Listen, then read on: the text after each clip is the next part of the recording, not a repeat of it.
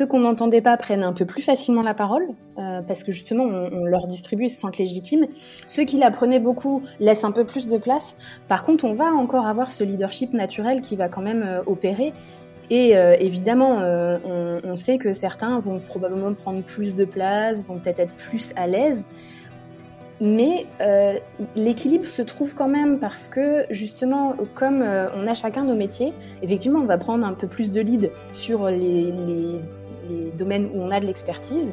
Et en fait, juste, euh, soit ça se fait naturellement, soit ça s'apprend, mais se dire, ok, là, c'est pas mon domaine, je, je, prends du recul. Et pour moi, la méthode a vraiment aidé à ça, c'est-à-dire, ok, là, j'ai l'espace pour prendre de la place et là, je, me fais plus petit parce que euh, j'ai pas de valeur ajoutée. Euh, euh, mais, mais, reste, qu'il y a quand même, il y a quand même encore dans l'équipe des gens qui prennent moins de place que d'autres, et, c'est ok. Mais, par contre, c'est ok justement parce qu'ils ont quand même la possibilité de prendre la place quand, quand, quand, ils, se sentent capables. Bienvenue dans un nouvel épisode du podcast Tous Managers. Des témoignages d'équipes qui tentent de faire évoluer leur modèle de management en impliquant l'ensemble de leurs collaboratrices et de leurs collaborateurs. Accompagnement, prise de décision, organisation du travail, coordination, promotion, diffusion de l'information, apprentissage, leadership, comment ces équipes font pour relever les défis du management en s'appuyant sur l'implication du plus grand nombre? Je suis Julien Dreher, cofondateur de Ground, qui coach des équipes autonomes et auteur de Tous Managers un livre qui vous propose d'abandonner les modèles de management hiérarchique et surtout de voir les avantages des modèles de management qui s'appuient sur l'autonomie et la responsabilisation pour mieux traiter la diversité des tâches managériales. Vous le verrez, que l'on soit une petite PME, une start-up ou un grand groupe historique, créer ou réinventer le management en équipe est un exercice complexe car il n'y a pas de modèle unique qui fonctionnerait partout. Les équipes qui racontent leur histoire n'ont pas la prétention de vous donner la recette miracle, mais de faire un retour d'expérience pour vous donner quelques clés qui pourraient fonctionner chez vous. Alors, à très vite pour prolonger ensemble cet échange. On a parfois tendance à l'oublier, mais la relation hiérarchique et le poids de l'autorité unique dans le modèle de management pyramidal peut influencer négativement l'attitude et le positionnement de tous les collaborateurs. La plupart des personnes ne sont pas adaptées pleinement à jouer les deux principaux rôles de ce modèle des managers omniscients qui concentrent toutes les responsabilités et doivent encaisser la pression, ou des collaborateurs obéissants qui doivent, eux, contenir leur frustration. L'ouverture du management change totalement le rapport entre les gens.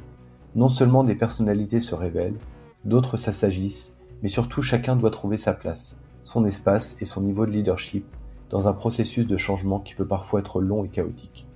Ne l'oublions jamais, derrière le changement d'un modèle de management, il y a l'évolution de personnes, selon leur personnalité et selon le contexte collectif dans lequel elles évoluent. Pour évoquer ce sujet et bien d'autres, je reçois Cécile Stellé et Patrick Seb de chez Troopers. Bonjour Cécile, bonjour Patrick, comment allez-vous? Bonjour Julien, ça va et toi? Bah ouais, ça va.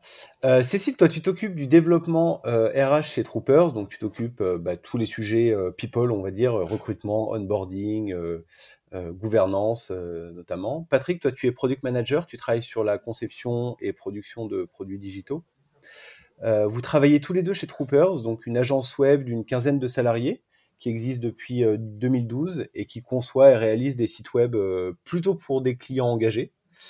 Euh, et qui surtout, et c'est ce qui nous intéresse euh, le plus aujourd'hui, hein, qui a mis en place un modèle de gouvernance et de management euh, totalement ouvert et, totalement participatif. Alors je dis totalement, on verra ensemble justement à quel point il est, jusqu'où vous allez dans l'ouverture et dans le, dans le coopératif, dans, la, à la fois dans la gouvernance et le management.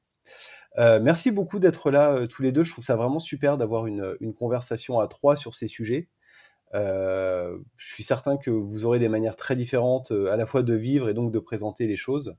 Euh, comment s'incarne le management chez Troopers de par votre rôle, votre historique et puis évidemment votre personnalité? D'abord, pour commencer, pouvez-vous peut-être nous expliquer ce qu'est Troopers, sa mission, ce qui la caractérise, on va dire en termes d'historique, d'équipe et de, culture de travail Oui, alors Trooper, c'est comme tu l'as dit, hein, une agence web euh, qui a pour raison d'être de euh, concevoir des solutions numériques utiles et respectueuses des enjeux sociaux et environnementaux. On est effectivement une douzaine et euh, pour comprendre un petit peu comment on en est arrivé à ce, système de management participatif, pour monter un petit peu dans l'histoire de Troopers, qui au départ était une, agence cofondée par deux développeurs informatiques. et eux, leur objectif, c'était avant tout de coder. et puis petit à petit, il y a eu de plus en plus de projets, donc ils ont recruté une équipe et le, développeur qui avait le statut de président, puisque c'est une obligation légale dans le monde de l'entreprise, en fait, s'est petit à petit senti obligé d'incarner la figure de dirigeant. Et c'était pas du tout son souhait. il avait pris le statut, voilà, comme je le disais, par obligation et parce que c'est lui qui avait mis le plus de parts dans le capital de l'entreprise mais voilà, donc il a, cherché un petit peu des solutions pour sortir de, ce rôle dans lequel il voulait pas être, et il a découvert l'entreprise libérée avec le livre Liberté et compagnie d'Isaac Gates. et quand il en a parlé auprès de l'équipe, tout le monde était partant. par contre, il y a eu un, premier, frein, c'est qu'en fait, bah, l'entreprise libérée, c'est plus une philosophie. Du coup, il n'y avait pas de euh, vraiment de méthodos à appliquer. Quand tout allait bien, bah, tout allait bien. Et puis, euh, il y a eu, on va dire, euh, des premiers, des premiers freins quand bah, il y a eu des petits couacs dans le quotidien. Et là, ben, le réflexe, on cherche un responsable. Ben, en entreprise, le responsable, c'est le dirigeant et donc, du coup, ça a remis un peu en question notre fonctionnement jusqu'à ce qu'on découvre la gouvernance partagée et notamment l'holacratie, qui est une méthode de management participatif qu'on a appliquée fin 2019. Au début, un petit peu de façon aléatoire, et en fait, juste avant les confinements, on s'est dit OK, on, on y va à 100%. et finalement, ça nous a pas mal aidé euh, pendant les périodes de télétravail euh, hyper massif. Et hum, notamment parce qu'il y a un process de réunion, ça nous a permis de vraiment les structurer. Aujourd'hui, nos réunions, elles font une heure, pas plus. Euh, la parole est distribuée, il y a une facilitation. on a cartographié toute notre organisation, donc il y a beaucoup de transparence. On sait ce qu'on fait, les rôles qui existent dans notre organisation et qui, euh, qui est affecté à quel rôle. Du coup, on, peut aussi repérer s'il y a des manques. Euh, et donc voilà, on pratique l'holacratie euh, depuis, depuis 2020. Et il y a eu encore une, nouvelle étape suite à ça, c'est que à la fois on, on, avait ce fonctionnement collaboratif, participatif, et en plus de ça, dans notre culture euh, d'entreprise et dans nos valeurs, euh, il y avait vraiment ce sentiment de, puisqu'on contribue tous à l'activité, euh, il faut, entre guillemets, qu'on puisse tous posséder notre outil de travail. Et donc, fin 2021, on s'est transformé en SCOP, Société coopérative et participative. et du coup, maintenant, nos statuts d'entreprise valide ce fonctionnement, euh, euh, participatif, puisque sur euh, la douzaine de salariés, on est quasiment tous associés coopérateurs. Donc on a quasiment toutes et tous une voix au moment de l'Assemblée générale de la société. donc voilà, maintenant c'est à la fois dans notre quotidien, mais c'est également statutaire ce fonctionnement participatif. Ok, merci beaucoup. Je, note quand même deux choses qui, m'ont marqué. La, première, et, qu'on entend souvent, c'est que euh, le management partagé, ça vient au, départ souvent d'un manque d'envie, d'un on va dire d'un leader, d'un fondateur, d'un chef d'entreprise de faire du management parce que se rend compte que euh, bah, c'est pas son métier euh, et que bah, c'est une charge presque trop importante. Euh, et que cela, ça l'empêcherait peut-être même de faire correctement son métier. Ça, c'est, c'est intéressant. Et la deuxième, c'est bah, de, le voir comme quelque chose qui a permis et qui a accompagné et qui, euh, votre, euh, le, le, télétravail et notamment l'épreuve du, du confinement, puisque ça a permis de structurer votre, vos prises de décision et, et votre organisation. Une petite question, vous, dans des, expériences précédentes, par exemple Patrick, est-ce que vous aviez connu d'autres types de management et, comment vous avez accueilli ce, cette, nouvelle manière de s'organiser? Eh bien, on peut parler de changement drastique parce que dans ma carrière, j'ai travaillé pour deux ministères, dans le service public, dans des grands services publics, et du coup, avec une organisation gigantesque, une hiérarchie qui pouvait dépasser les, les cinq niveaux, et du coup, une culture d'entreprise, bah, culture d'entreprise du coup, parce que c'est public, mais une culture organisationnelle complètement différente. Euh, la nécessité de passer toujours par son supérieur euh, hiérarchique, parfois même pour euh, envoyer faire quelque chose d'aussi simple qu'envoyer un email important, et puis une, difficulté à pouvoir changer son environnement de, travail. c'est d'ailleurs ce qui m'a amené à quitter les endroits où j'étais, c'était que je voyais que j'arrivais plus à faire bouger les gens ou les choses autour de moi. Et du coup, je me suis dit, bon, si l'organisation ne, bouge pas, je n'ai qu'à m'extraire de l'organisation. Parce que toi, tu, je, me permets, mais toi, tu ressentais quoi à l'époque euh, quand tu travaillais euh, dans cette bureaucratie hein, Je le résumerai en un mot, ce que tu, ce que tu décris euh, tout à l'heure, mais. Eh ben, une certaine forme de confort, parce que la prise de décision était réduite au, minimum. J'étais cadre, mais évidemment, j'avais un pouvoir décisionnel assez restreint. Et puis, il fallait très souvent que je fasse valider ce que, ce que, ce que je voulais faire par un supérieur hiérarchique. Et ça, bah, d'une certaine manière, ça me permettait de me défausser, parce qu'il suffisait de faire valider tout ce que je faisais par mon supérieur pour éviter que ça me redescende en, en fine si jamais il y avait un problème. Mais du coup, c'est une prison dorée parce que assez vite, bah, c'est déresponsabilisant. Euh, assez vite, on se dit bon bah ça, j'aimerais pouvoir le faire sans demander mon avis, ça pourrait aller plus vite, etc., etc. Et du coup, euh, ça c'était devenu un environnement beaucoup, c'était devenu un environnement euh, moins épanouissant euh, pour moi. C'est pour ça que j'ai fait le choix de de changer d'environnement en allant un peu naïvement vers le secteur privé en me disant que là au moins les choses bougeraient un petit peu plus vite. Et tu disais j'étais cadre, euh, ça veut dire que tu en tant que cadre tu manageais une équipe ou, c'était cadre c'était juste ton statut euh, C'était un statut, euh, j'étais cadre, j'ai commencé comme voilà chargé de communication, donc j'étais plutôt encadré qu'encadrant et puis après je suis parti dans l'événementiel et là j'étais encadrant de d'équipes de 5, 10, 15, 20 personnes pour des missions événementielles donc de manière temporaire. Mais j'ai travaillé dans l'armée et du coup là j'ai connu une autre une autre ambiance, puisque voilà, j'étais amené à, donner des consignes à du personnel militaire qui avait plutôt l'habitude euh, de recevoir des ordres de la part d'officiers, non pas venant de, civils. Et du coup, ça m'a appris beaucoup de choses sur ce que les militaires appellent la psychologie du commandement, à savoir voilà, comment donner un ordre sans avoir donné l'impression d'en donner un. Et ça passe par beaucoup euh, de sollicitations euh, d'avis auprès euh, du, personnel pour euh, faire en sorte que la décision, au final, euh, soit que la décision se prenne en fonction de, ce que les, collègues ont dit.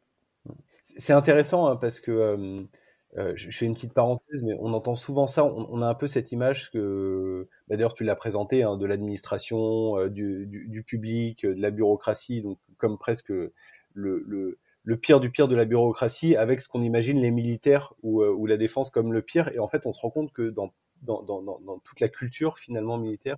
Il y a, en fait, c'est pas du tout ça. Alors il y a, de ça évidemment, mais pas uniquement. Et, euh, c'est toujours intéressant de voir justement euh, euh, comme exemple ces modèles, ces modèles de décision, que ce soit sur les terrains d'opération ou, ou, ou, dans l'administration militaire. Je suis tout à fait d'accord avec ce que tu dis. Ce que j'ai noté au cours de ma carrière, c'est que c'est pas forcément une question d'entreprise publique versus entreprise privée, c'est surtout une question de taille de l'organisation. Évidemment, mmh. plus il y a de personnes dans une organisation, plus la prise de décision, la circulation de l'information est difficile. Donc je fais pas partie des gens qui tapent sur le service public parce que c'est le service public. Je fais partie des gens qui, à partir du moment où euh, on a, je suis amené à travailler avec un grand groupe, je sais que ça va être un petit peu plus compliqué. Complètement. Et puis je note aussi avec intérêt très souvent, dans le secteur privé, eh bien, on utilise le vocabulaire euh, militaire pour euh, donner une image euh, à son entreprise et montrer aux salariés que c'est important d'aller vite parce que c'est la guerre économique, parce qu'il faut prendre des décisions qui ont de l'impact, parce qu'on n'a pas des concurrents mais on a des adversaires, etc. etc. Ok. Peut-être nous, raconter, je ne sais pas qui veut commencer, mais nous raconter comment vous avez, bah, comment ça s'est fait cette transformation. voilà, l'histoire, le, je sais pas, le déclencheur, peut-être le confinement, mais surtout derrière, c'est quoi le process pour, pour, pour arriver sur ce genre d'organisation?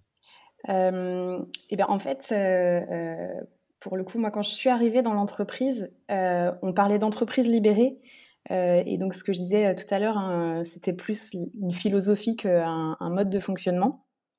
J'ai d'ailleurs été la première à euh, me dire ah super euh, enfin une entreprise où c'est pas euh, la pyramide et quelqu'un te dit quoi faire et en fait tu dois juste obéir j'ai un peu déchanté au début parce que justement il y avait ce, flottement un peu entre ce qu'on te raconte et ce qui se passe réellement au quotidien donc moi j'ai commencé vraiment à m'intéresser au sujet du management participatif et en fait j'ai eu l'opportunité pendant mon congé maternité de suivre une formation en ligne sur la gouvernance partagée euh, et euh, j'ai découvert notamment l'holacratie, mais pas que.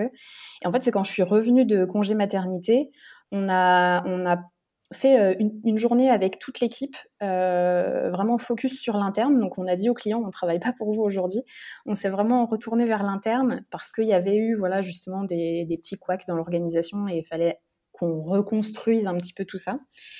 Et puis, j'ai présenté, en fait, ce que j'avais découvert durant cette formation en ligne. Et là, on s'est dit, bah allez, on essaye. Euh, du coup, comme moi, j'avais été un petit peu euh, la source de, cette idée-là, euh, j'ai fait partie d'une petite équipe de, trois personnes. Donc, il y avait un collègue développeur et la troisième personne, c'était le cofondateur qui, à l'époque, avait le statut de, président. Et tous les trois, en fait, on a travaillé à la mise en œuvre de, l'holacratie dans l'entreprise. on était un peu, entre guillemets, les référents. Euh, moi, je le suis resté. Euh, c'est vrai que Patrick, euh, quand il a rejoint l'entreprise, a aussi un peu pris ce, sujet en main. et voilà, en fait, ça s'est fait comme ça. C'était une, initiative un peu individuelle qui est devenue en fait un, un choix collectif. donc ça, c'est pour la partie holacratie.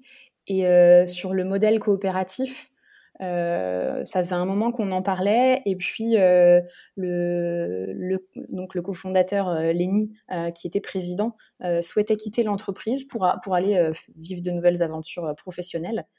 et donc en fait, on a en gros saisi l'opportunité de son départ pour, pour mettre en œuvre la transformation en scope.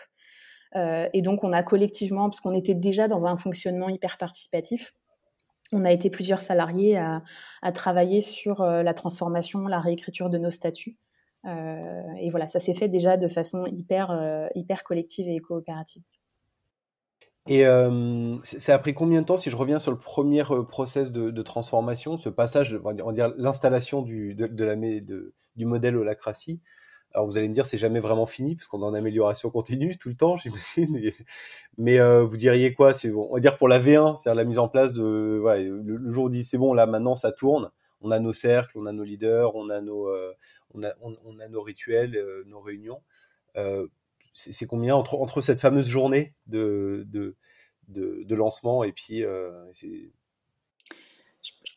je pense que la première itération a été euh, la plus rapide du monde puisqu'elle a duré, on va dire, quatre mois, en fait, de septembre à décembre, où comme on a essayé d'appliquer la méthode euh, par nous-mêmes, euh, sans se faire accompagner, on, l'a fait de travers, clairement. et, ensuite, c'est en janvier 2020 où on est reparti sur une nouvelle, entre guillemets, une nouvelle itération. Et celle-là, pour moi, ça a bien duré deux ans. Et effectivement, maintenant, on est dans de l'amélioration continue mais on a bien mis deux ans à s'approprier réellement la méthode. Euh, en plus, il y a eu euh, les confinements, il y a eu des entrées-sorties euh, du personnel. Et tu disais la première fois on n'était pas accompagné, c'est-à-dire que la deuxième vous, vous étiez accompagné Non, pas plus. Mais par contre, en fait, donc l'holacratie c'est une, une, méthode qui est définie dans une constitution. Et en fait, quand on, a, quand, on a commencé en septembre 2019, on a pris des petits bouts de la Constitution qu'on a essayé d'appliquer à ce qu'on faisait déjà. Et ça, ça a été une première erreur.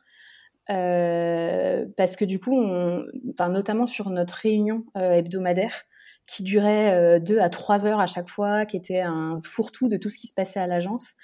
Et en fait, on a juste essayé de un petit peu intégrer le process défini dans la Constitution. Et enfin, clairement, ça n'a pas fonctionné. Les réunions continuaient à durer longtemps. Euh, euh, la distribution de la parole était compliquée. Et donc, en fait, en 2020, on s'est dit, bon, on arrête. Et euh, quitte, à, quitte à partir sur une nouveauté, autant partir, entre guillemets, de zéro et d'appliquer complètement la méthode plutôt que d'essayer de bricoler. et, ça a été une meilleure itération parce qu'en fait, en abandonnant ce qu'on faisait avant, ça nous a permis de vraiment découvrir la méthode. Et ça a peut-être pris plus de temps parce qu'on ne s'est pas fait accompagner, mais en tout cas, euh, il fallait vraiment passer par cette étape d'abandonner ce qui se faisait avant. C'est vrai que je me souviens d'une après-midi assez difficile où on a lu la constitution de l'holacratie, qui est quand même un document avec beaucoup de jargon et il faut comprendre un modèle tout en abandonnant les réflexes associés à, l'ancien. Et euh, à ce moment-là, moi, j'ai clairement eu des doutes. Je serais tenté d'ajouter que voilà, l'adoption de l'holacratie et de l'entreprise libérée, c'est jamais fini. C'est un travail d'amélioration euh, continue. Et maintenant, quand bien même euh, ça fait quelques années qu'on pratique l'holacratie, on a encore une grande marge de progression pour la vivre, la vivre à fond. Et euh, pour les nouveaux arrivants, qui, alors, euh, sauf ceux qui, mais je pense que c'est pas la majorité, qui ont déjà vécu ce type de gouvernance ou ce type de constitution, euh, c'est quoi le niveau de difficulté? Ou, le niveau peut-être d'échec d'ailleurs d'intégration avec avec cette approche? Bah, on, a fait tout un travail sur le parcours d'intégration pour justement prendre en compte ce type de management. Euh, donc c'est une étape qu'on ne néglige pas, euh, mais déjà même euh, au moment de, de l'entretien d'embauche, au début on en parlait rapidement et puis en fait on s'est rendu compte que on embauchait des gens qui semblaient dire, enfin semblaient être ok, puis en fait ne s'y retrouvaient pas et finissaient par entre guillemets être en souffrance. Donc on s'est dit ben on peut pas faire l'impasse parce que ça fait pleinement partie de notre culture d'entreprise. Donc on a on a vraiment travaillé cette question là au moment du enfin, de l'entretien et ensuite, une fois le contrat signé, au moment de l'intégration. Euh, et en fait, alors c'est une difficulté, euh, ça dépend des personnes, ça dépend euh, de tes expériences passées, de, de ta compréhension, de, aussi de ta personnalité, mais je pense que la plus grande difficulté quand on rentre dans cette méthode, c'est enfin, ça, peut générer des frustrations, euh, particulièrement si c'est pas ta première expérience euh, professionnelle, parce que justement, par exemple, nos réunions sont vraiment euh, structurées et tu peux pas prendre la parole entre guillemets quand tu veux. Donc ça peut être frustrant et en même temps, c'est quand même, enfin, à force de pratiquer, on se rend compte que c'est quand même bien plus efficace. Et mais voilà, ça peut être un premier un, premier euh, degré de difficulté, euh, justement, de, euh, de devoir respecter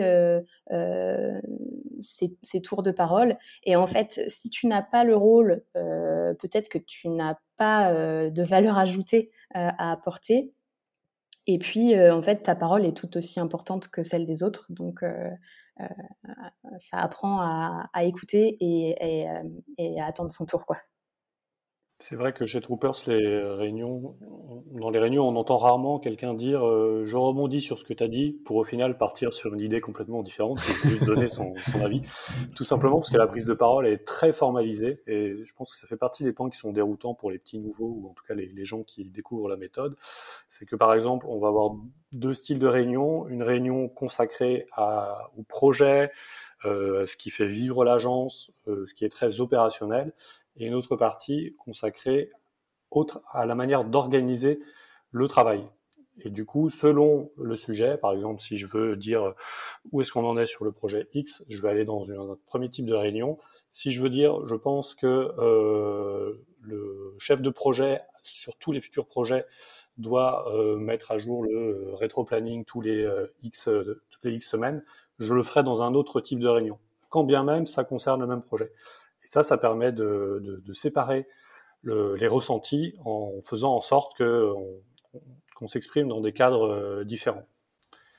c'est intéressant hein, parce que euh, de, l'extérieur, pour ceux qui connaissent pas forcément ce, ce genre de modèle, on peut avoir l'impression ou, la, ou peur que dans une entreprise euh, que les gens vont qualifier un peu par facilité d'horizontale, juste par opposition à verticale, même si euh, même, même s'il y a beaucoup plus de nuances que de l'horizontalité dans ce genre de, de, votre organisation. Enfin, on, on, va y revenir, mais euh, pense que ça va être un petit peu le, le, bazar et que chacun va pouvoir décider de tout. Et en fait, on, on est souvent surpris de à l'inverse à quel point c'est extrêmement codifié extrêmement régulé et presque parfois c'est la frustration inverse, c'est que c'est presque trop et c'est souvent ce genre de déception qu'on a et pas le fait que euh, ce soit euh, trop bah, que ça parte dans tous les sens ou qu'il n'y ait pas de règles. Quoi. Tout à fait. D'ailleurs, on a pu avoir des collègues qui ont quitté l'agence en nous disant, euh, voilà, je regrette que dans la méthode holacratique, la prise de parole soit trop formelle et du coup, euh, voilà, bah, j'ai pas l'impression de pouvoir m'exprimer. Euh, quand bien même, quand on regarde la, la, manière dont la prise de parole est organisée, chacun peut la prendre à son tour et on fait en sorte euh, d'expliquer son idée, puis de répondre aux questions à propos de cette même idée avant de passer à la partie qu'on appelle de réaction, où là on peut débattre et donner son avis sur, euh, sur une idée. Donc c'est vraiment un processus euh, très scientifique où on, euh, on passe les idées sur le gris. c'est très efficace, mais voilà, parfois ça, un peu, ça bride les personnes qui voudraient s'exprimer de manière plus pulsionnelle, on va dire. Et il y a à la fois l'expression, le, enfin le temps de parole, mais il y a aussi, en tout cas dans la méthode holacratie, si tu apportes un problème, il faut que tu apportes un début de solution. Et si tu, si tu fais une objection à cette proposition, tu dois à ton tour proposer une amélioration. Et la méthode le dit bien, tu ne dois pas proposer une autre euh, réponse, tu dois contribuer à l'amélioration euh, euh, et notamment pour aller plutôt vers un consentement qu'un consensus. Et ça, ouais, ça génère aussi de, de, la frustration. Euh, de pas pouvoir dire non, je suis pas d'accord, voilà ce que moi je propose. bon ben en fait, la personne a apporté un problème et un début de solution travaillons ensemble pour faire évoluer cette, euh, cette proposition-là euh, et soyons un peu à l'écoute. C'est pas parce que c'est pas ton idée qu'elle va être mauvaise. Ça, c'est pareil, euh, c'est compliqué quand on, quand on débute dans des, des, décisions par consentement. Et j'avais une petite question sur bah, l'asynchrone, parce qu'en fait, vous êtes aujourd'hui, vous faites du télétravail, il me semble. Et, ce qui est intéressant, c'est qu'Holacracy a été pensé dans un monde euh, pré Covid où finalement euh, bah, il y avait des réunions physiques formelles et tout ça. Est-ce que euh, bah, avec le télétravail vous avez vous faites ces mêmes réunions en visio, voilà, et c'est juste que vous avez les mêmes rituels sauf que ça se fait en visio, ou est-ce que vous avez adapté votre modèle pour être bah, peut-être plus en asynchrone via des outils, via de la documentation, via, enfin voilà, c'est voilà, est-ce qu'il y a plus d'asynchrone depuis le Covid ou vous avez gardé ces réunions?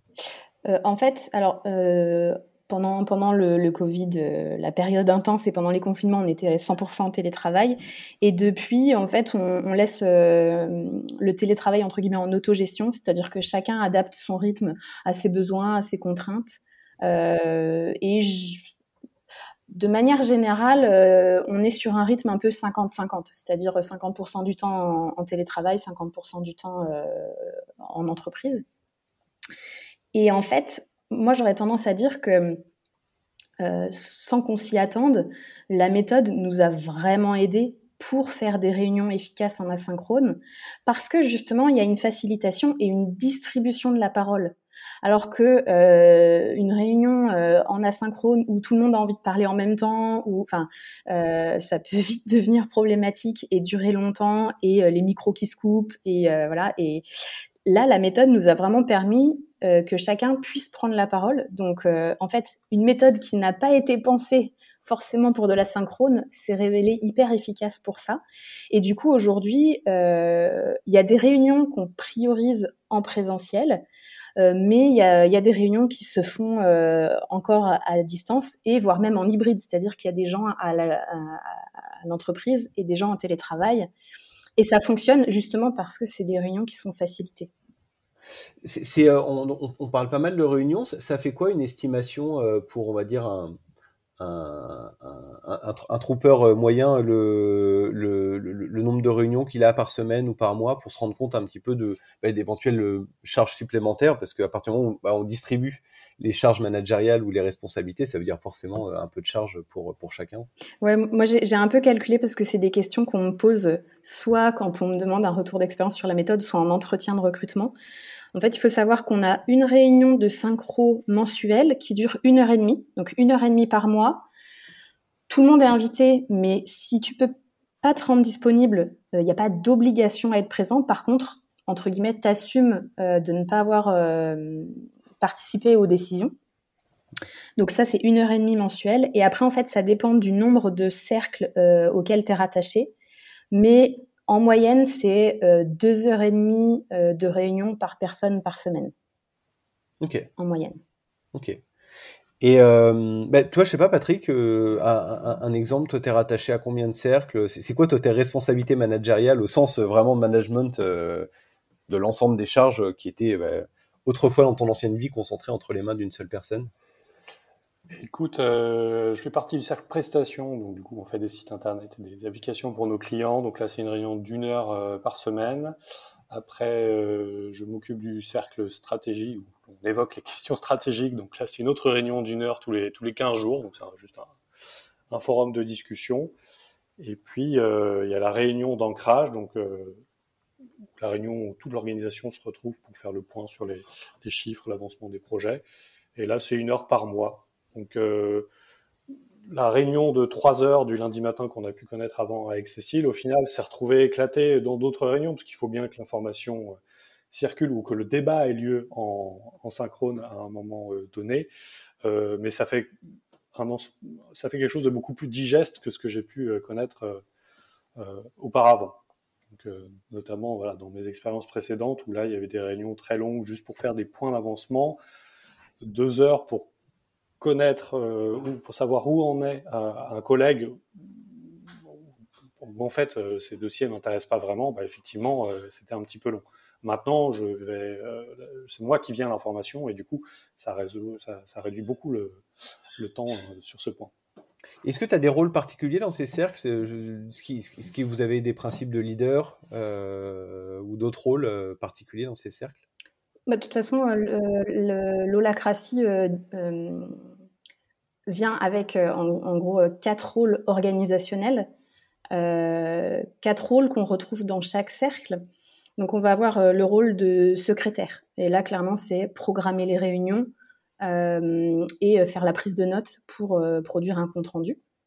Un rôle de facilitation, là c'est au moment de la réunion pour distribuer la parole et entre guillemets être le garant de la méthode. C'est-à-dire que si tu as le rôle de facilitateur ou de facilitatrice, tu as l'autorité pour couper la parole.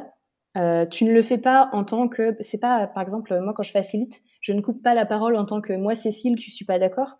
Euh, je peux éventuellement couper la parole en disant attention, ça déborde du, sujet de la réunion. Je vous invite à en discuter ensemble à l'issue de la réunion et on reprend euh, le, déroulé de la réunion. Euh, et ensuite, il y a un rôle de représentant de cercle où en fait euh, le représentant a pour mission de euh, transmettre les infos du cercle euh, au cercle du dessus. Donc chez nous en fait il y a l'organisation qui est le cercle principal et ensuite il y a différents cercles donc il y a vraiment qu'un seul niveau de pour rapporter l'information.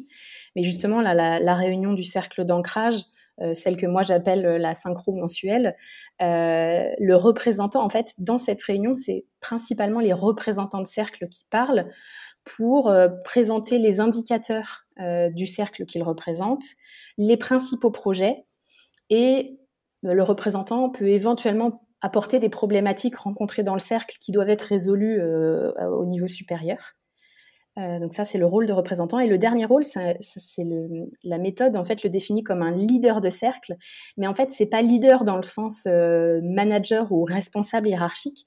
En fait, le représentant est tourné vers l'extérieur du cercle. Le leader de cercle est tourné vers l'interne. C'est-à-dire qu'en fait, c'est un peu une vigie. Euh, il observe ce qui se passe dans le cercle. Il s'assure que le fonctionnement du cercle répond bien à la raison d'être du cercle. Euh, que tous les rôles sont affectés et que ça tourne bien. Euh, voilà, il, a vraiment un peu un œil. Euh, c'est le garant de la vision, quoi. C'est ça. mais il n'a pas de, de, de, rôle de. c'est pas lui qui donne des ordres aux gens qui sont dans le cercle pour que ces personnes fassent leur travail. C'est vraiment plus effectivement mmh. le garant de, la, de, la, vision. Mmh. tu parlais d'organisation horizontale tout à l'heure, Julien, et c'est vrai que sur ce rôle de, de leader, c'est plutôt un leadership d'influence qui s'exerce dans le sens où euh, je pense que la méthode a conçu ce rôle de leader pour que les entreprises qui changeaient de méthode organisationnelle au profit de l'acratie puissent récupérer ce rôle de leader. Euh, pour une bonne raison, c'est qu'ils avaient l'expérience associée euh, pour prendre toutes les bonnes décisions qui s'imposaient sur le, voilà, sur le périmètre. Et, et, ben, on voit que chez Troopers actuellement, euh, on peut, il est impossible pour Troopers d'être leader et compétent sur toutes les questions et tous les problèmes qui doivent être résolus dans la vie de l'organisation, eh bien, euh, on va euh, euh, très simplement consulter la personne la plus senior sur tel ou tel sujet, consulter la personne dont c'est le métier aussi, tout simplement, pour aller prendre ses décisions. Est-ce que vous avez observé, parce qu'on dit souvent que pour mettre en place ce genre de méthodes qui sont très, très participatives et très collaboratives, il faut avoir beaucoup d'humilité et pas avoir trop d'ego dans les équipes ou des égos pas trop est-ce que euh, ce qui m'intéresse, c'est de savoir si vous avez observé éventuellement des changements de caractère ou de posture grâce à l'application de, euh, ce modèle? Est-ce qu'il y a un côté un peu performatif comme ça? C'est-à-dire que le modèle change aussi un petit peu les gens et, leur posture Je pense que ça a pu amener euh, certains d'entre nous à mettre de l'eau dans leur vin et d'autres à se dépasser. Et ce que j'ai trouvé de différent, c'est qu'on entendait euh, les petites voix qui avant n'osaient pas forcément prendre la parole, et on l'entend encore parce que dans nos réunions on pose des questions. Voilà, si on parle de la pertinence d'un recrutement, on va donner le même temps de parole à quelqu'un qui a 10 ans d'expérience chez Troopers qu'à l'alternant qui vient d'arriver. Et évidemment, l'alternant, enfin évidemment, l'alternant dit généralement, bah, j'ai pas de légitimité pour vous dire, donc je me range à votre avis. Mais petit à petit, à force de poser les questions, les gens finissent par donner leur, leur vrai avis. Et euh, c'est ça que la méthode a vraiment changé dans les personnes autour de moi pour le coup. Ok. Euh... Si tu as vu des, des égos qui se ratatinaient peut-être. Non, mais euh, effectivement, le, le, le, fait de cadrer les choses, parfois on, on, on, on a un ego un peu euh, on va dire hypertrophié ou on manque d'humilité tout simplement parce qu'on projette dans le modèle le fait que c'est une qualité, que ça permet de, je sais pas, d'avoir de l'avancement, que c'est comme ça qu'on est écouté, que c'est comme ça que sinon on se fait écraser. Donc euh, et, et, que c'est pas parce que par nature on a un ego surdimensionné ou qu'on est euh, ou qu'on une grande gueule ou qu'on est, euh, enfin voilà, et, qu'on prend énormément de place, mais on, on projette dans le système pyramidal le fait que c'est ça le jeu qu'on attend de nous euh, dans le modèle. Et donc finalement, en changeant euh, le modèle, en changeant le système de valeurs et en changeant la culture, finalement, on change les gens aussi. Euh, et, ça, moi, je crois beaucoup à ça, et ça m'intéressait de savoir si vous, vous l'aviez observé. et c'est parfois des retours que j'ai, moi, de personnes avec qui je travaille. Mmh, après, effectivement, je suis d'accord avec ce qu'a dit Patrick. Et, mais par contre, il faut quand même avoir en tête que, effectivement, ceux qu'on n'entendait pas prennent un peu plus facilement la parole, euh, parce que justement, on, leur distribue et se sentent légitimes. Ceux qui la prenaient beaucoup laissent un peu plus de place. Par contre, on va encore avoir ce leadership naturel qui va quand même euh, opérer. Et euh, évidemment, on, sait que certains vont probablement prendre plus de place, vont peut-être être plus à l'aise. Mais euh, l'équilibre se trouve quand même parce que justement, comme euh, on a chacun nos métiers, effectivement, on va prendre un peu plus de lead sur les, les, domaines où on a de l'expertise. Et en fait, juste, euh, soit ça se fait naturellement, soit ça s'apprend, mais se dire, ok, là, c'est pas mon domaine, je, je, prends du recul. Et pour moi, la méthode a vraiment aidé à ça, c'est-à-dire, ok, là, j'ai l'espace pour prendre de la place et là, je, me fais plus petit parce que euh, j'ai pas de valeur ajoutée. Euh, euh. Mais, mais reste, qu'il y a quand même, euh, y a quand même encore dans l'équipe des gens qui prennent moins de place que d'autres, et, c'est ok. Mais, par contre, enfin, c'est ok justement parce qu'ils ont quand même la possibilité de prendre la place quand, quand, ils, quand ils se sentent capables. Mais c'est intéressant de se rendre compte qu'ils sont pas forcément experts de tout. Je revenais un petit peu sur ce que tu disais, euh, Patrick, là en introduction, où tu as les managers qui prennent des décisions sur tout, ça suppose qu'ils intègrent le fait qu'ils puissent être experts sur tout, puisqu'ils ont la responsabilité de prendre des décisions sur tous les, sur tous les domaines, en tout cas tous les domaines de leur management ou de, leur équipe. Et effectivement, ça de faire, la part des choses en disant là, je suis expert, je suis légitime, euh, je suis respectueux, mais du coup, je prends le lead. Mais là, par contre, je suis pas obligé parce que c'est pas du tout euh, mon métier ou c'est pas du tout mon expertise. C'est intéressant, je trouve. Euh, je, vais changer un petit peu de, sujet, mais ça m'intéresse aussi parce qu'on voit souvent, il y, a deux pendants dans ce modèle-là. Il y, a le pendant vraiment, on va dire gouvernance, organisation, donc là avec les, cercles. sur la partie management plus l'accompagnement des gens, ça a changé quoi? On va dire sur l'accompagnement managérial au sens large, hein, c'est-à-dire du recrutement jusqu'au départ. Euh, ça se passe comment chez Troopers? Euh, Est-ce qu'on a un seul référent? Est-ce qu'on en a plusieurs? C'est quoi les niveaux d'autonomie? Euh, Donc là, on peut lister tous les sujets, les conflits, les entretiens annuels, les promotions, voilà, les, Et, en commençant par le recrutement ou l'onboarding. je, je, laisserai Cécile compléter, mais tu vois, je pense que ça fait partie des sujets sur lesquels on a encore une, une marge d'amélioration, tout simplement parce qu'avec l'holacratie, avant l'holacratie, on avait euh, le manager, donc euh, omnipotent, omniscient, et qu'on a décidé de, casser un peu cette euh, statuette, mais qu'on l'a pas vraiment remplacé avec tous les rôles et tous les cercles qu'on a mis derrière. Et pourtant, c'est un avis personnel, ce manager, il faisait quand même des choses intéressantes pour l'organisation, accompagner un, équipier, un collègue quand il va pas très bien, lui donner un feedback positif ou négatif de manière euh, professionnelle, gérer les conflits avec euh, d'autres collègues. Et actuellement, cette responsabilité, j'ai pas l'impression qu'elle est, elle existe en tant que telle chez Troopers, mais elle n'est pas formalisée dans le rôle du, leader. Et parfois, du coup, il y a un petit peu de flottement. Et on s'est fait, il y a quelques mois, la réflexion que on n'accompagnait pas nos juniors aussi bien qu'on le voulait. Bah, oui, effectivement je, pense que euh, y a, hum, enfin c'est vraiment un sujet euh, euh, vaste, mais pour, pour commencer par le, point négatif, on va dire, clairement, nous, on est en difficulté avec la gestion de l'humain.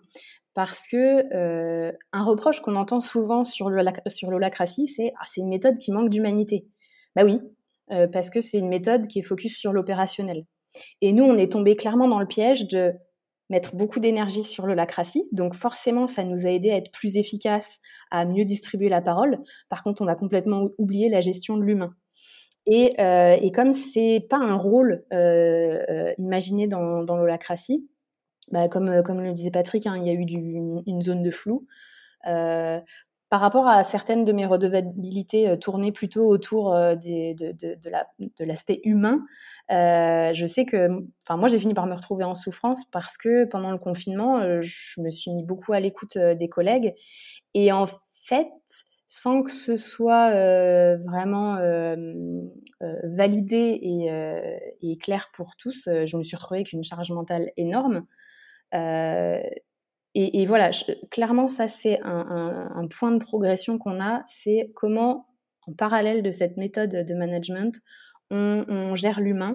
Euh, et je pense que ce qui nous fait un peu défaut aussi, c'est que euh, aujourd'hui, euh, le président de l'entreprise, c'est un mandat défini dans nos statuts de scope c'est un mandat qui dure trois ans, qui peut être renouvelé pour la personne, mais nous, on a fait le souhait que euh, ça tourne parce qu'en fait, personne chez Troopers n'a envie d'être dirigeant d'entreprise. Sauf que du coup, ça, voilà, clairement, ça crée une zone de flou. Euh, et en fait, le point positif, c'est que ça permet à des gens qui n'auraient jamais pris euh, la direction d'une entreprise de d'expérimenter cette posture. Et en même temps, parce que ça dépend beaucoup de la personnalité, bah, c'est pas toujours évident d'avoir à, gérer des conflits, à gérer des situations de crise. Donc du coup, et ben là, là on a, on a des manques. Donc après, ben, on va essayer de mettre en place des formations, un accompagnement extérieur. Là, on essaye de trouver des solutions aux, petites difficultés qu'on a rencontrées. Mais voilà, on ne s'est pas assez attardé sur ce sujet-là. Euh, et après, euh, euh, tout à l'heure, je disais que moi, j'avais pas mal travaillé sur le sujet de l'intégration. et donc, j'ai produit de la documentation. Mais c'est vrai que cette documentation, elle, est, elle, elle a été pensée pour quelqu'un qui rentrait en CDI chez nous euh, et pas forcément pour euh, des alternants qui, en plus de découvrir euh, l'entreprise, ont aussi tous les apprentissages pédagogiques au niveau de l'école et parfois ont besoin d'accompagnement plus en, lien avec l'aspect pédagogique. donc pareil, un point de progression sur, sur cette phase d'intégration. Je pense que par rapport à d'autres entreprises, on est déjà allé très loin. Mais clairement, c'est toujours pareil, on peut encore s'améliorer et on a des points d'amélioration. Euh, donc ouais, le, côté euh, gestion euh, des humains, l'holacratie ne donne aucune piste. Bien sûr. Voilà. Bien sûr, c'est pas du tout le sujet, effectivement, et c'est pour ça qu'il faut, faut, réinventer aussi un modèle de management autour de ça. Et quand on veut, effectivement, le modèle de management le plus simple, c'est mettre des N plus 1, hein, mais c'est ce qui est le plus simple à gérer. Euh, c'est pas pour ça que c'est efficace et que les gens sont épanouis, mais en tout cas, c'est ce qui est le plus simple à gérer d'un point de vue global, on va dire.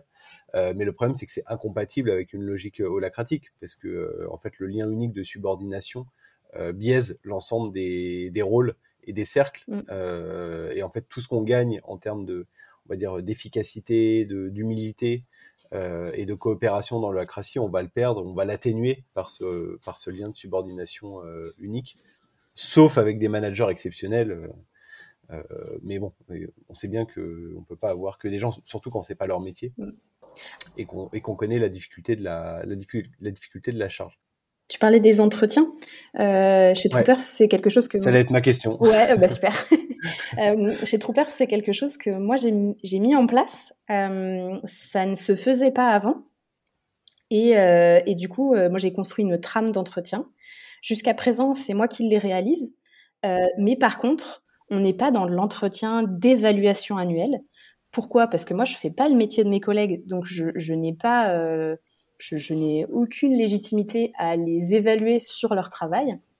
Euh, par contre, du coup, c'est vraiment plus un lieu d'échange. Moi, je collecte l'information. Euh, soit ça va euh, me servir directement dans mes missions au quotidien. Donc, par exemple, est-ce que tu as un besoin de formation? Ok, je collecte ton besoin, puis après, moi, je construis le plan de formation que je vais présenter euh, au collectif et, on validera ensemble les, la direction stratégique, on va dire. soit après ça m'est aussi arrivé de collecter de l'information et d'aller voir un leader de cercle et lui dire voilà, voilà les retours que j'ai pu collecter, euh, je, te les confie parce qu'en fait, c'est plus toi qui vas pouvoir agir euh, sur, euh, sur ses besoins, sur ses attentes. et donc voilà, chez nous, les entretiens sont des, entretiens annuels, mais absolument pas d'évaluation. et après, pour compléter ça, donc, enfin, moi, je, les anime en tant que enfin, responsable du développement RH. Euh, par contre, après, euh, on, a, on, se fait un petit peu rattraper par euh, le, code du travail. et même si on a supprimé les liens de subordination dans l'opérationnel et au quotidien, il y, a des, y a des sujets RH sur lesquels on ne peut pas passer à côté du code du travail quand même. Bien sûr. et en fait, on, on, a, on, a, un groupe de travail sur la politique salariale. Donc, on, l'a co-construite avec quelques troopers. Par contre, on sait, euh, parce qu'on s'est fait, euh, enfin, on, a, été chercher un, conseil euh, juridique sur ce sujet, on sait que soit on prend entre guillemets le risque de confier cette responsabilité aux salariés, mais par contre on sort du cadre du cadre autorisé par le code du travail, du cadre légal, soit en fait on, donne on donne ce pouvoir à la personne qui a le mandat euh, au moment où on fait, par exemple, la réévaluation des salaires. Euh, voilà, il y, a, ce petit, euh, ce petit sujet-là de, ok, il y a un moment, il y a quand même le code du travail et ni le modèle coopératif, ni le management participatif ne peut vraiment squeezer le code du travail. Ou alors on, le fait consciemment et en acceptant et en assumant ce qui potentiellement peut en découler. Toi, Patrick, c'est quoi ton sentiment justement pour avoir connu avant euh, d'autres modèles de management, euh, un peu le, suivi et l'accompagnement euh, chez Troopers? J'ai connu aussi les fameux entretiens annuels où on demande voilà, des formations, où on fait une liste de, de griefs. là, ce qui a vraiment changé entre-temps, c'est que pendant l'entretien annuel, je peux toujours le faire chez Troopers, mais le reste de l'année, je peux bouger, proposer des projets et surtout voter en tant que sociétaire de, la SCOP pour modifier l'organisme dans lequel je suis. C'est ça qui est très important c'est pas une fenêtre de tir une fois par an et, euh, et donc euh, avec toute la tension qu'il peut y avoir derrière. Effectivement, c'est continu et c'est ça qui est intéressant. Euh, après, il faut pas se cacher que aussi c'est intéressant, mais c'est fatigant parce que ces fameuses responsabilités du, du leader, du manager qu'on est venu disperser sur tous les gentils salariés, eh bien, elles ont un poids, un poids euh, moral qui fait que quand on est libre, on est aussi responsable derrière. Par exemple, notre fameuse réunion euh, mensuelle où on regarde l'état de la société, bah, il y a toute la communication euh, sur les chiffres euh, de trésorerie, d'objectifs commerciaux qui est accessible de, par tous les salariés hein, sans aucune restriction. Et du coup, bah, il faut savoir analyser ces chiffres, les comprendre, ne pas avoir peur quand ils n'ont pas l'air aussi bons que, que, prévu. Et ça, pour le coup, c'est un sacré changement par rapport à ce que j'ai pu connaître avant. Et, euh, et, sur, sur plus, on va dire des décisions ou des sujets de, du quotidien, je pense, je sais pas, euh, euh prendre ses congés, euh, faire du télétravail, choisir ses outils, être absent, tout ça, vous, c'est quoi votre politique et votre, et votre approche managériale sur tous ces sujets? Alors nous, on est en autogestion, donc on, a, on a des garde-fous, bien évidemment et tout le monde ne peut pas faire ce qu'il veut dans son coin. Par contre, on va, entre guillemets, partir du principe que chacun euh, connaît euh, ce dont il a besoin. Euh, et donc, on va d'abord partir de la demande. Et pour la, période des congés, on sait que légalement, on est obligé de poser des congés entre avril et octobre. ça, c'est le cadre légal. Et puis après, on sait comment fonctionne l'activité, notamment parce qu'on a ce, point de synchro mensuel. Euh, et donc, euh, chacun formule euh, son souhait et on, ajuste ça en, bonne intelligence, on va dire, pour pour que on puisse à la fois prendre ses jours de congé et qu'on mette pas à mal l'activité de l'entreprise. le télétravail, comme je le disais, c'est en autogestion. et, et l'organisation individuelle est pareil en autogestion, vraiment sur le principe de la confiance. On s'autorise à dire à un salarié bah écoute, euh, là tu fais que du travail de nuit, il y a un moment peut-être que ça te convient, mais on a besoin de toi sur des temps euh, en équipe, sur euh, certaines réunions. Voilà, on, doit s'autoriser ça. par contre, en fait, un salarié qui est pas du matin, s'il souhaite commencer sa journée à 11h et la décaler jusqu'à 21h, bah, on sait que lui, il sera plus efficace en fonctionnant, en fonctionnant comme ça. Donc, euh, donc on, on, accepte. Et en fait, avec cette euh, forme d'organisation, jusqu'à présent, on a rarement eu des soucis. Enfin, et, pour le coup, euh, les, les troopers sont plus satisfaits, enfin, dans le sens où on leur donne pas des contraintes qu'ils ne comprennent pas et du coup, il d'une certaine façon, ça contribue à plus d'efficacité. Enfin, en tout cas, c'est mon point de vue. Bah, Patrick, euh, ce que t'en penses, toi? Eh ben, Je peux donner un autre exemple. Par exemple, euh, n'importe quel trooper peut euh, engager des frais à hauteur de 50 euros sans demander l'autorisation a priori. Voilà, il peut faire la dépense et puis après faire une note de frais pour justifier de, l'intérêt de l'achat par rapport à son travail. Ça c'est une petite liberté qui était inimaginable avant pour moi. D'ailleurs, je vais vous dire, les codes de la carte bleue sont accessibles sur notre gestionnaire de mots de passe, donc on est vraiment dans la confiance euh, directe avec euh, nos collaborateurs. Ok, c'est intéressant en fait parce que sur ces petits sujets, euh, en fait, on voit la puissance de l'autogestion. En fait, le risque, il est, il est, il est, il est, il est minime, surtout avec quelques garde-fous. Et derrière, en fait, ça crée, ça crée une énergie parce que ça responsabilise les gens. voilà, ça, ça on, les considère comme des adultes et ça, ça n'a pas de prix en termes de, en termes de motivation, même en termes juste d'être fier de soi et de ce qu'on fait au travail. C'est un changement de euh, philosophie et on parlait tout à l'heure du livre Liberté et compagnie, on pourrait aussi parler de Reinventing Organizations. Le postulat derrière ces livres, c'est que l'homme l'humain est foncièrement bon euh, dans son travail, au contraire du postulat X qui dit que l'humain est foncièrement mauvais, que du coup il faut l'encadrer avec un système de carottes et de, et de bâtons. Là, c'est vraiment l'autre approche qui est prise en compte. Et une fois qu'on a pris cette décision, on arrête de manager, comme disait Isaac Gates, pour les 3%, à savoir euh, ceux qui vont profiter du système, qu'il y ait énormément de règles ou pas à respecter euh, dès qu'il y a quelque chose à faire. Oui, dans tous les cas, dans tous les systèmes, euh, ces 3% de toute façon joueront pas le jeu. Exactement. Et je peux vous dire que pour avoir travaillé dans le service public, on utilise le code des marchés publics pour engager des dépenses.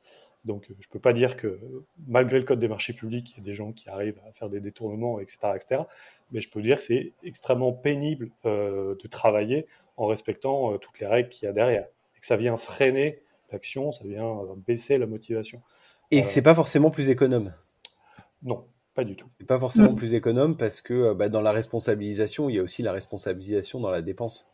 Ouais. Et, et, ça, pour le coup, moi, je l'observe vachement. Et c'est vraiment les retours d'expérience qu'on a, c'est que plus vous créez de règles dans la dépense, plus à la fin, en fait, les gens bah, suivent les règles mais n'ont plus aucun jugement moral sur les dépenses. ils pensent juste que ce qu'il faut, c'est suivre les règles. Quand vous, il y a une espèce de vase communicant, c'est quand on met pas de règles, bah, du coup, c'est euh, est-ce que tu penses que cette dépense est vraiment pertinente? Est-ce que tu penses que c'est le meilleur achat qu'on peut faire aujourd'hui? Et après, tout se tient. Je dire, euh, parce que j'ai vu la trésor, parce que je sais quelles sont les perspectives de la boîte, je suis capable de juger euh, comme n'importe quel adulte. est-ce que cette dépense même de 50 euros, est-ce qu'elle est, est-ce que c'est la plus pertinente aujourd'hui euh, dans la boîte? Mmh, Après, tu vois, moi, je, ouais, je dirais, c'est pas forcément qu'il n'y a pas de règles. C'est que euh, on en a posé d'autres, mais on les a, on les a définies ensemble, et du coup, euh, elles sont, elles font sens. Elles sont pas sorties de nulle part. C'est pas quelque chose qu'on t'impose. On les a vraiment définies ensemble. Elles peuvent tout à fait évoluer. Elles sont vraiment pas gravées dans le marbre. Mais du coup, voilà, elles sont connues de, de, toutes et tous elles ont été validées, elles peuvent évoluer euh, et, c'est ça en fait qui fait que ça fonctionne, c'est parce que ben, tu contribues, tu vois, on t'impose pas, tu contribues, donc forcément en fait c'est, enfin après on revient à ce que tu disais, hein, tu, tu, sais pourquoi tu prends cette décision, tu sais pourquoi tu le fais, tu es capable de, de, le justifier et de l'assumer. mais voilà, moi, en tout cas, moi je dirais que c'est pas qu'il n'y a pas de règles, c'est qu'elles sont pensées autrement. Je peux vous donner euh, l'exemple de mes premiers jours chez Troopers où j'ai dû m'acheter un ordinateur car il n'y en avait pas. Et du coup, euh, voilà, passer la surprise de euh, ah, je vais pouvoir m'acheter l'ordi que je veux. Ha ha ha, grosse blague, je vais m'acheter un ordi pour jouer aux jeux vidéo super puissant, etc. Puis je le ramènerai chez moi. Je me suis retrouvé voilà, face à un catalogue d'ordinateurs à me dire bon, j'ai envie de prendre celui-là, mais en même temps, j'ai des besoins en termes de matériel qui sont moins importants que ceux d'un développeur. Je suis allé voir les développeurs pour voir quel modèle ils avaient pris. Puis après, je me suis dit, bon, il coûte tant, mais est-ce qu'il y a suffisamment d'argent sur le compte pour le payer ou est-ce qu'il faut que je décale légèrement mon achat? Donc, on voit bien que euh, même si ça m'a poussé à aller devoir m'informer à gauche et à droite et que c'était peut-être un petit peu plus long que si j'avais dû euh, aller récupérer mon petit Pentium à la DSI comme euh, dans n'importe quelle grande boîte. Je, ne sais pas si ça aurait été, ça aurait, été plus long. J'aurais sans, doute dû remplir un formulaire effectivement. Mais en tout cas, on voit tout le processus de responsabilisation par lequel je suis passé, non pas parce que je suis quelqu'un d'exceptionnel, mais tout simplement parce qu'on m'a donné à la fois une liberté et une responsabilité en même temps. Hmm. je, fais une petite parenthèse, mais c'est aussi un problème de quand, tout est centralisé, par exemple par la DSI, c'est aussi un sujet parce que ça fait goulot l'étranglement. Et pour une boîte qui est un peu grande ou qui a un peu trop de turnover, euh, avec les délais d'achat et tout ça, c'est impossible à gérer les stocks. Et combien de fois, moi, j'ai vu des, collaborateurs dans des grandes boîtes qui me disaient, ça fait deux semaines que je suis arrivé, j'ai toujours pas mon ordi, ou ce genre de, ou ce genre d'aventure. Je peux vous raconter la légende du, ministère, qui, dont je ne donnerai pas le nom, où il n'y avait plus assez de paraffeurs. Les paraffeurs sont une espèce de grands classeurs dans lequel on range les, papiers pour les faire signer. Il n'y avait plus assez de paraffeurs et on en manquait. Et le seul problème, c'est que pour faire signer la décision qui permettrait d'en acheter de nouveau, il fallait que ça soit signé par une personne et que il n'y avait plus assez de paraffeurs pour mettre la feuille dedans. ce qui montre que les goulets d'étranglement se forment très très rapidement quand, la quand, quand il y a une centralisation des décisions. Euh, génial cette anecdote euh, d'arriver à un paradoxe où le système est bloqué. Euh, la conversation touche à sa fin. j'avais deux petites questions. La première, c'est c'est quoi les perspectives, c'est quoi vos chantiers, comment vous voyez les choses chez Troopers là dans les dans les semaines, mois qui viennent sur ces sujets-là? C'est quoi, vos, vos chantiers? Eh bien, pour ce qui est de l'holacratie, euh, il faudra qu'on en parle tous ensemble. Bon, évidemment, il y a des projets très opérationnels. Donc, euh, chez Troopers, on veut se former et avancer plus sur les sujets d'éco-conception pour faire face à la, la transition climatique. Et pour ce qui est de l'holacratie pure et dure, on va mettre de l'effort en tout cas j'aimerais qu'on en mette sur les réunions de gouvernance, qui sont les fameuses réunions où on définit euh, les rôles, ce que les gens doivent faire, quelles sont leurs euh, responsabilités, pour euh, s'en emparer, mettre à jour ce que doivent faire les personnes dans l'organisation. Ça, c'est un outil qui n'est pas encore assez utilisé. On en parlait tout à l'heure aussi, je pense qu'il y a la question de, des, des, problèmes à régler de manière asynchrone. Actuellement, il y a beaucoup de décisions avec des débats en temps réel, mais en adoptant un nouvel outil, j'espère qu'on pourra créer des fils de discussion, voilà, sous forme de fil de commentaires ou de messagerie pour qu'on puisse discuter euh, à toute heure du jour et de la nuit de n'importe quel sujet et aboutir à une prise de décision avec un débat qui a été éclairé par euh, des données et des informations euh, fiables. Et ça, ce serait déjà pas mal. Mmh. Un autre, un autre sujet pour aller plus loin chez Troopers. en fait, on, a expérimenté pas mal de choses et on se dit comment on peut euh, maintenant se tourner vers l'externe et, euh, partager ça et, euh, et aider peut-être d'autres organisations à avancer sur ces sujets-là. Et du coup, parce qu'il n'y a pas de case dans laquelle il faut rentrer à tout prix, moi je suis en train de développer un projet d'intrapreneuriat, c'est-à-dire entre guillemets une entreprise dans l'entreprise, pour pouvoir avancer sur, sur ces sujets-là. Et donc en fait, on, a eu une progression dans notre façon de travailler euh, de, coopérative et participative. Et maintenant, il y a aussi ce projet de, d'essayer d'en parler autour de nous et, euh, euh, peut-être de, faire bouger les lignes dans d'autres organisations. Et j'avais une dernière question. Qu'est-ce qu'on voit bien en fait que bah, vous inventez, vous défrichez, vous devez être créatif sur les manières de, de, réinventer un peu ces, ces, ces process de management. Est-ce que vous avez des inspirations personnelles ou plus collectives euh, Ça peut être des livres, des secteurs, des loisirs, des, euh, des, des, des, éléments plus, culturels qui, qui, qui, vous ont inspiré ou qui vous inspirent dans, dans, dans ce chemin?